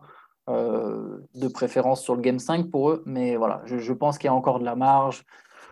Je ne me dis pas qu'ils sont dans un état de panique. Après, c'est sûr, par contre, il faut vraiment gagner ce Game 5. Mais euh, voilà, il y a, y, y, a, y, des y, a des tirs qui rentrent d'habitude, qui ne rentrent pas. Euh, tout, tout n'est pas, je veux dire, on n'est pas sur, sur, sur une équipe de Phoenix qui doit complètement paniquer. Par contre, en tout cas sur ce tour-là, par contre, ça remet vachement en perspective. On parlait un peu l'autre fois des Warriors qui brillent. Voilà, quand on voit les Suns qui galèrent contre les Pélicans et les Warriors qui sont assez impressionnants, tu te dis que le rapport de force est peut-être effectivement vraiment en train de changer à l'Ouest. Toi, même dans le cas d'une série Suns Mavericks, euh, je demande à voir ce que ça peut donner, tu vois. Euh, vraiment, euh, Lucas Doncic, un peu en mode LeBron des années Cleveland du début de carrière, entouré de, voilà, de joueurs pas forcément stars qui, joue, qui va affronter euh, toute cette équipe de Phoenix. Je, demande à voir, ça, je me projette un peu, mais ça pourrait être une très belle série là aussi. Carrément. Et euh, la série Memphis contre euh, Minnesota, qui est la, série MMA, boxe, boxe taille, coup de karaté, coup, de, coup de kung fu, qu'est-ce que ça. J'allais dire que c'était un peu la série Les Soudoués aussi, mais c'est pas très sympa. c'est un peu ça. en plus parce que il y, a les deux aspects. Il y a l'aspect euh, ultra terre à terre où on se dit putain mais les erreurs qu'ils commettent parfois c'est complètement invraisemblable euh, en termes de key basket ce que ce qu'a fait ce qu'a pu faire Towns qui a un, énorme talent offensif et qui fait des erreurs euh, d'une bêtise affligeante. Plus et Memphis aussi d'ailleurs a eu des phases catastrophiques des deux côtés. C'est la série où ça joue le moins bien au basket quand même hein, voilà mais mais c'est aussi celle que je trouve personnellement la plus divertissante parce que parce que ça calcule pas ça joue à fond ça se rentre dedans ça c'est hyper divertissant, je trouve. Il, se passe des choses. C'est deux équipes jeunes qui se cherchent, qui, se créent un peu. Il y a une espèce de rivalité qui se crée. Euh, c'est peut-être celle que j'aime le plus regarder, je pense. C'est une, une, série entre deux équipes qui, qui pensent que c'est ça le basket de playoff, en fait. qui se disent, ah bah ouais, mais c'est ça, en fait, les playoffs. C'est juste, ça joue dur, ah, ça castagne, tu vois. Et, dans les, dans les Et attention, il euh, faudra bien se mouiller la nuque, par contre, euh, le tour suivant pour l'équipe. C'est ce que j'allais dire. Est-ce que c'est deux, c'est une série entre deux équipes qui n'ont pas compris que de toute façon, c'est la seule unique série qui pourront gagner pendant ces playoffs. parce que derrière, euh, quand ils vont jouer les Warriors, le changement de niveau de jeu, d'intensité sera tel. En fait, c'est pas juste mettre des coups. Et quand ils vont comprendre ça, ça va, ça va en ramener plus d'un sur terre. Mais bon. C'est clair. Je pense que les arbitres doivent tirer à la courte paille hein, pour savoir qui va arbitrer ces matchs-là. Le, game 2, je crois, euh, le premier carton a duré 45 minutes à peu près, avec au moins trois fois appel à la vidéo et compagnie. Il y a, il y a, il y a des trucs qui n'ont pas de sens dans cette série. Il y a, il passé, je comprends pourquoi que c'est divertissant. Il y a plein de choses qui se passent pendant ces matchs-là qui n'ont pas de sens. C'est dans les attitudes, dans les. Même, même en tribune, même des tribunes, il y a des, nanas qui viennent euh, pour essayer de monter sur le terrain et se coller euh, et se, se, barbouiller de, de, colle pour se, se, coller au parquet euh, sous le panier. Et, il y avait, je ne sais pas si vous avez vu, il y avait aussi le père de Jamorant qui, qui s'était lancé dans une, une, espèce de séance de trash talking avec le père de Carl Anthony Towns c'était d'une tristesse, franchement. Ah, par contre, le, niveau n'était pas très élevé. Le, bodyguard qui a stoppé la, fille qui a, essayé d'entrer là. Et, Défenseur de l'année. défense. c'est pas Marcus Smart, les gars, c'est lui. Le gars, il a, tout, euh, il a tout lu avant, c'était magnifique. C'était niveau Draymond Green, quoi. Il a vu ce qui allait se passer avant même que ça passe par la tête de la, de, la, meuf. Euh, avec une réactivité impressionnante. Les joueurs, certains, sur le moment, c'était assez marrant parce que certains joueurs, tu as l'impression qu'ils n'avaient même pas calculé qu'il était en train de se passer un truc en plein milieu du terrain. C'était assez culte, quoi. Et euh, bah voilà, bah je pense qu'on a, on a balayé euh, toutes les, toutes les séries au bout du compte. Euh, bah pour les Nets, euh, l'été va être intéressant à suivre. Hein. C'est pas la, pas la seule équipe. Je pense que du côté de Brooklyn, du côté de, de Salt Lake City, euh, l'intersaison va être, va être chaud. nous, en tout cas, on va continuer de suivre les playoffs jour après jour sur basketsession.com. Vous pourrez trouver bien sûr toutes les news. Allez lire les articles et les analyses de, de, d'Antoine et de tout le reste de la rédaction. On vous rappelle que le dernier MOOC, le MOOC numéro 9 Rivers est disponible sur basketsession.com et nous, on vous donne rendez-vous la semaine prochaine pour un nouvel épisode du podcast. Ciao à tous. Ciao.